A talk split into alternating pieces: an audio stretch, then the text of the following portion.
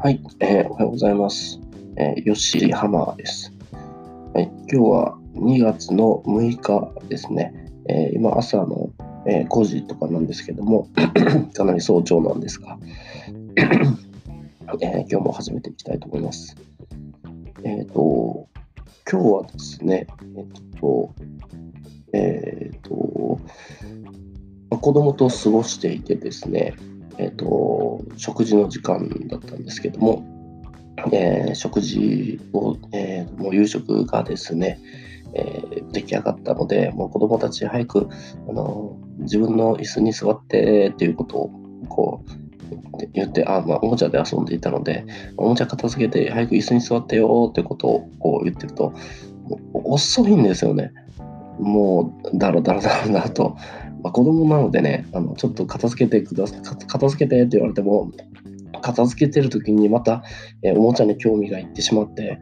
あのー、また遊なちょっと片付けようとは思ってるんですけど、まあ、遊んでしまうとかですね、あのー、そういうことにななるんですまあ、子供ではありがちですよね。うん。あのまあ、よくある、そういうことあるんですけども、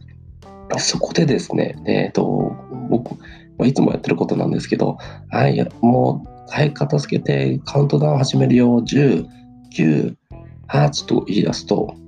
はーとか言って、あの、片付けるんですよね。で、これ、本当、こう、数字がまだわからないの、下の子、2歳児なんですけども、2歳児でも、あの、ああ、やらない、やらなとか言って、あの、片付け出すんですよね。で、こうカウントダウンをするといつもあのすぐ言ってることをあのやってほしいことがすぐ終わるんですけれども不思議ですよねこれって。あの数字がねもう全然まだまだわからない、えー、2歳児でもなんか本能的にこう動いてしまうというかあのパッて片付けるようになるのでなんかこのカウントダウンってなんかすごいことだなって思うんですけども、まあそういうことがあってですね、あのちょっと思ったことはがあるんですがで、それをちょっと今日のテーマにしようと思いまして、でそのテーマというのは、あの締め切りの話をこうしようかなと思います。締め切りですね。このカウントダウンをする、子供にカウントダウンすることで、えー、思ったことなんですが、締め切りですね。えっ、ー、と、仕事をですね、やっぱりこうやる上で締め切りっていうのは非常に大切ですよね。締め切り。あの、やっぱ締め締め切りを決めないとですね、あの仕事をダラダラとしてしまいますから、仕事っていうのはですね、あの明確な終わりっていうのはないですよね。やっぱり、あの、仕事やろうと思ったらずっとできますからね。何かしら探したら仕事ってたくさんあるので、まあ、そういった細かい仕事とかを片付けていくと、本当にも何時間でもやってしまうんですけれども、そこでね、やっぱり締め切りを決めないと、あのちょっとダラダラして、まあ、残業みたいになったりするので、それが、それはね、もう僕は大嫌いなことなので、必ずこう締め切りを決めてるんですけれども、あのまあ、例えば資料作成とかもそうですよね。本当に資料作成っていうのを凝り始めると、もうずっとできますよね。まあ、このグラフはこっちに置いた方がいいとかですね、フォント、フォントのことまで考えると、ごめんなさい。えっ、ー、と、フォントのことまで考え出すと、これ、ちょ、ゴシップじゃなくて、ちょっと明朝の方がいいなとかですね。もうそういったことを考えると、もうずっとやっぱこうできてしまう。あの、締め切りを決めずに、こう、視聴作成すると、本当に1週間こうかかりましたということで、綺麗な、あの、凝った資料はこうできると思うんですけれども、あの、遅すぎますよね、1週間で資料とかいうのであれば。それはちょっと遅いので、えー、まあ、3日くらいで作って作りたいものなんですけど、本当にそれを締め切り、期限を決めるということですね。えー、丸月、丸日、丸時までとこう決めると、あのその日に合わせるようにこう意識が生まれるので、まあ、締め切りがなくてだらだら行くんじゃなくて、えー、勝手に意識がそこに向いてしまいますから、まあ、ちょっと期限が遅れたなって言った場合であっても、あの本当に1日とかはずれることはなくなるんじゃないかなと思います。数時間とかであのできるんじゃないかなと思います。うん、締め切りっていうのは非常にあの大切。で、意識としてはですね、こう締め切りっていうのは、あのもう必ずもう守ると、厳守するっていうことが大切になってしまいなってしまいますよなってきます。あの締め切りをあのこう守らずに、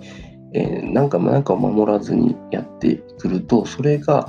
あの日常化していて意識的にあ、まあ、守らないんでいいんだなみたいな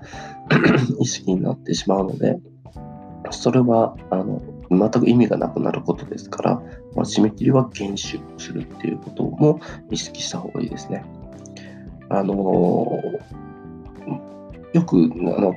まあ、これは本で読んだことなんですけども、えー、川沢志音さんの本を読んでいて出てきたことなんですが、ねえっ、ー、とね、ケツカッチン仕事術とか、ね、言ってまして、ケツカッチン仕事術っていうのがあるよと紹介してました。それは、あの、まあ、締め切り日を決めて、えー、その締め切り日、締め切り日の後に、あの、こう、なんか予定を入れてしまうっていうですね、な、あの、ことなんですけど、そうすることで、まあ、締め切りを守らないといけない環境をこう自分で作るという仕事術ですね。ケツカッチン仕事術なんですけど、えっと、まあ、例えば僕の場合だと、えっと、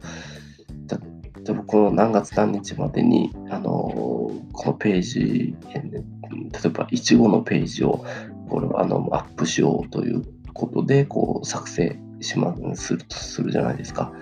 えー、その場合に、えーと、何月何日だなということを決めて、えー、その締め切り日、何月何日の、なえ、ー、と、何月何その締め切り日の後に農家さんにこう連絡して、えー、何月何日までにこう例えばいちごのページをあのアップしているのでそのページの説明に行きますとということでこうスケジュールを組んでしまうんですね会うや会う約束をこうしてしまってそれが、その会う方、農家さんが、まあ、僕大阪に住んでるんですけど、例えば、えっ、ー、と、そうですね、まあ、秋田の人とかだったらね、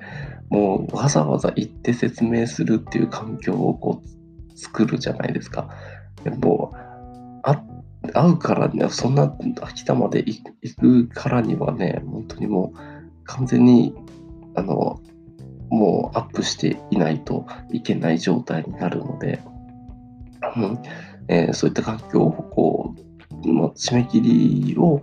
守らないといけないというですね、え環境を自分でこう決めてしまうといったことなんですが、それを、え月カッチン仕事術と言いまして、えー、まあ、それをこう実践にしてますね。で、樺沢さんはその、えー、僕、今言ったみたいにこう会う約束とかっていうことでも動かせない約束っていうのを、えーとまあ、決めてるんですけども、あの樺沢さんの場合とかは、まあ、会う約束も、ね、そうなんですけど、えーと、旅行を入れるとかっていうことを結構されてるみたいですね。旅行を入れる。そう、旅行などを入れると、こう自分へのご褒美にもなるよってことで、その、えー、締め切りを決めて、この仕事を、えー、こなしたことを、えー、達成させたことの、え、ご褒美として、え、旅行を入れると。ね、そのチケットも取ってしまうわけですから、その、あの、ね、仕事が終わっていないと、その、行けなくなったりしたらチケット代もったいないですよね。まあそういうことをなので、あの守らないといけないといった、あの、気持ちが生まれるということです。あの、ちょっとね、こう、でも完璧主義の人とかはちょっと注意が必要かなと思うんですけども、あの仕事を完璧にこうやらないとみたいな、なんかちょっとプレッシャーになったりしますよね。あのでもちょっとね、仕事っていうのは6割完成したらそれでいいんですよね。もう6割でいい。まあ、完璧、もう本当に完璧に作っても、もう6割作っても、まあ、結局こう見る人によっては、あの、あ、いいものができたねだとか、あの、あ、良くないねとかっていうのは、こう、結構分かれてくるところなので、うん、あとあと6割ぐらい感染させて、まあ、あの修正していった方がいいんじゃないかなと思います。まあ、なんとかなりますよ、そこも。うん、6割ぐらい完成してたので、全然なんとかなるだろうと思いますよ。あの、ね、別にもうちょこっともう2、3割作ってるわけじゃないんで、まあ、あのあんまりね、プレッシャーに感じるのっていうのは良くないので、まあ、とりあえずそれ完璧にこなすっていうよりかは、やっぱり、あの、早く終わらすっていうね、まあ、締め切りを、うん、厳守するっていう方が大切ですから、うんまあ、そこは、えー、ね、あの、締め切りをちゃんと、あの、意識していきましょう。はい。そういう話です。はい。えっ、ー、と、ちょっとね、あの、まあ、10分ぐらい喋ろうかなということで、あの、録音してたんですけど、ちょうど10分ですね。はい。えー、それでは、え、ー、と、今日朝なのでね、えー、今日も一日頑張っていきましょう。はい。